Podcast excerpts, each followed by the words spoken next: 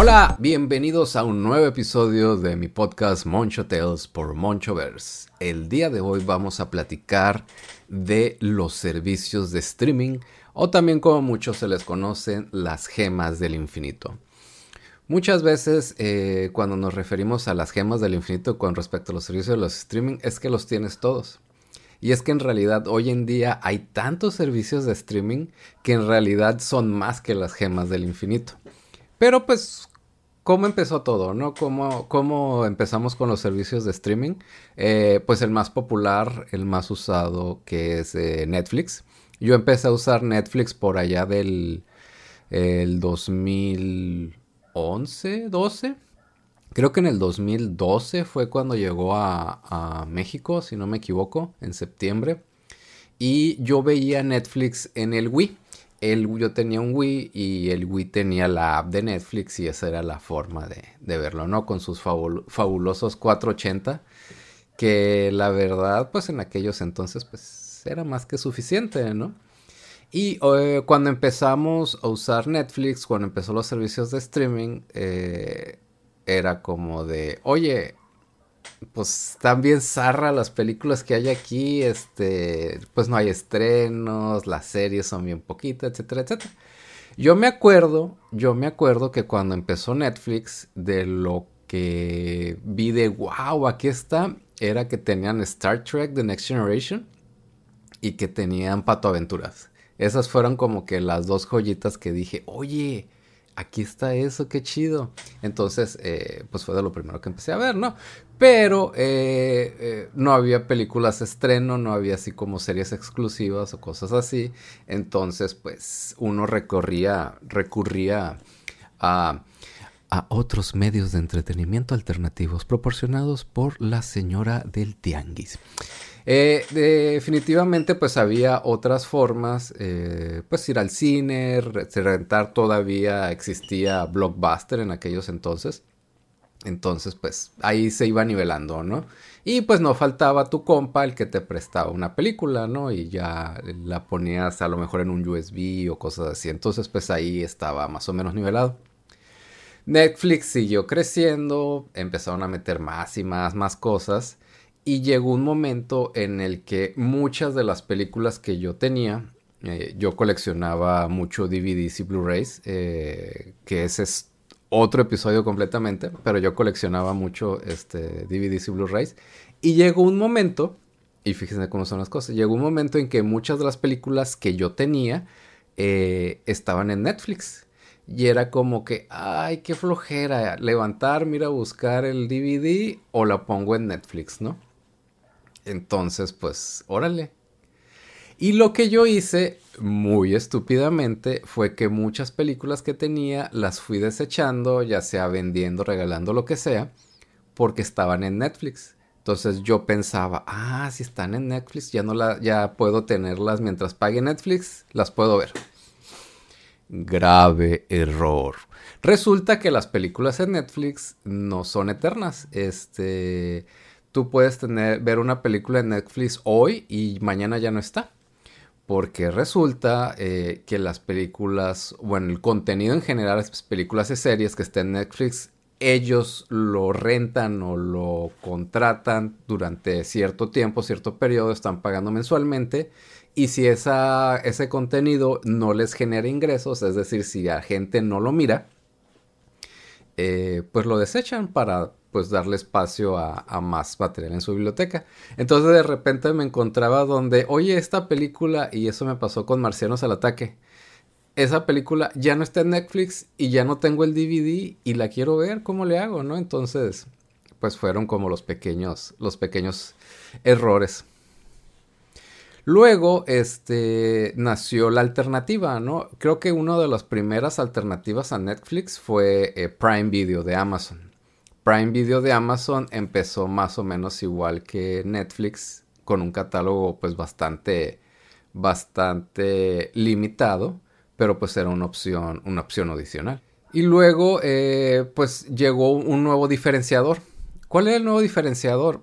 Los servicios de streaming también tenían exclusivas, series exclusivas que no podías ver en ningún otro servicio y que además pues eran de ciertamente de alto calibre, ¿no? Por ejemplo, de las primeras de Netflix me acuerdo estaba eh, House of Cards, eh, del, presidente este, del que quería ser presidente, y también la de Orange is the New Black, de, eh, estas chicas en, en, la cárcel. Entonces era como que, wow, había gente que contrataba el servicio simplemente porque quería ver esa serie, ¿no? Entonces eso se volvió como que el nuevo, el nuevo hit, ¿no? Tenemos que hacer nuestro propio contenido. También eh, Amazon Prime hizo lo mismo, una de las primeras series que hizo eh, de exclusivas que a mí me encantó. Se las recomiendo mucho si no la han visto. Se llama eh, The Men on the High Castle, que está basado en un libro de historia alternativa sobre cómo hubiera sido el mundo si los nazis hubieran ganado la guerra, la Segunda Guerra Mundial. Entonces, pues era como que, ah, quiero ver, voy a contratar ese servicio nomás por eso, ¿no? Y eso le pasó, por ejemplo, a Disney Plus cuando recién salió Disney Plus. Digo, ya nos saltamos mucho en el tiempo. Pero eso le pasó a Disney Plus cuando salió. Eh, pues salió con el Mandalorian, ¿no? Junto con el Mandalorian. Y había gente que solo contrató Disney Plus para ver el Mandalorian. Y cuando se acabó el Mandalorian, para afuera, ¿no? De que si no eran este, fans eh, del contenido de Disney, así como súper en general. Porque en realidad el contenido inicial de Disney tampoco, también era como muy, muy pobre, ¿no? no tienen muchas exclusivas. Y eso pues fue, fue cambiando, ¿no? Ahorita hay muchos, muchos programas y películas exclusivas eh, de Disney Plus que pues ya lo hacen, ya lo hacen más. Pero bueno, ¿qué, hay en el Inter, no? O sea, tenemos Amazon Prime, luego tenemos que HBO sacó su propio, su propio servicio. Primero tenían el HBO Go, luego sacaron el HBO Max y ahorita ya se va a convertir próximamente en Max. HBO me acuerdo que uno de los primeros, este, digamos, fallos que tuvo o, digamos, eh, eh, pues sí, fallos, fue de que cuando estaba Game of Thrones en su gran apogeo, mucha gente lo veía en línea, eh, legal o ilegalmente, pero su aplicación de películas pues que era, digamos, una aplicación ya normal, que era una extensión del servicio de paga, pues no daba el ancho, no daba el ancho. Y me acuerdo que los domingos de Game of Thrones, esa cosa se, se tumbaba, se caía y batallabas y a veces recurrir a, servicios alternos era, era, mucho mejor que tratar de verlo en, en HBO Go, eh, que creo que, era la, la, ave en aquel entonces. Ahorita en realidad eso eh, ya está bastante, bastante es solventado. Lo mismo tenemos eh, con los servicios alternos, ¿no? O sea, los servicios alternos poco a poco fueron perdiendo ímpetu, ímpetu porque era más fácil para el usuario en general, pues pagar un servicio extra, por ejemplo, si quieres ver anime, antes era conseguirlo en ciertas páginas, y ahorita pues muy fácilmente quieres ver anime justo en el estreno, pues tienes a Crunchyroll, ¿no? Pero eh, pues sigue la curva, ¿no? O sea, primero empezaste con poquitos servicios de streaming, tenías rentas y otras cosas y pues medios alternos. Los servicios de streaming fueron ganando, pero hoy en día son tantos servicios de streaming que en realidad si tú pagas todos los servicios de streaming, eh, digamos, mainstream que hay, pagas más que la renta del cable, si es que, todavía rentas cable. Y eh, pues llega un momento en el que pues es tanto dinero que pues, ¿qué haces, no? Eh, y tenemos lo de compartir cuentas, que Netflix ya lo anda, este, prohibiendo. Eh, tienes este lo de que pues un mes a lo mejor este mes tengo Netflix y el siguiente mes lo cancelo y tengo este Disney Plus y el siguiente y así te la vas, ¿no? Porque muchas veces las series las sacan toda la temporada de un jalón y pues es fácil, ¿no? El problema es cuando sacan las temporadas de episodio por episodio semanalmente. Que, o sea, y esa es toda una otra plática, es como que de preferencia personal, pero cuando lo sacan semanalmente, si tú quieres ver una serie, que generalmente las series de streaming traen unos, no sé, en promedio unos 10 episodios, pues te tienes que echar al menos dos o tres meses de la renta de ese servicio de streaming para eh, poder, poder este, eh, ver toda la temporada. Entonces, pues llega un momento en el que, ¿qué haces, no? Y de igual forma, si eres presa de la vida adulta como un servidor, eh, tienes los servicios de streaming, pero no los miras, ¿no? O miras los mismos, eh, las mismas series.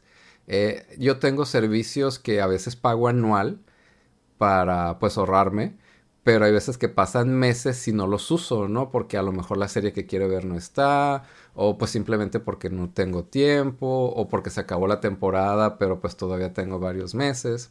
Entonces, eh, se vuelve un problema de pues, cómo le hago, ¿no? ¿Cómo balanceo el tiempo? ¿Cómo balanceo lo que estoy pagando?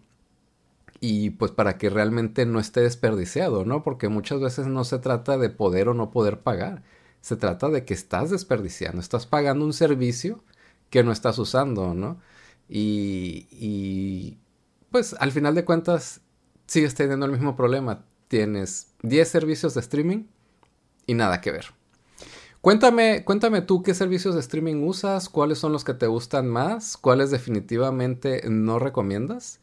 Y pues vamos viendo, vamos viendo qué más sale. Y muchas gracias por escuchar eh, este episodio. Si lo estás escuchando en Spotify, te agradecería mucho ahí que le pongas eh, el rating. Cinco estrellitas se agradece bastante. Y pues nos vemos la próxima semana en otro episodio más de Moncho Tales por Monchoverse. Adiós y recuerden, sean excelentes entre ustedes.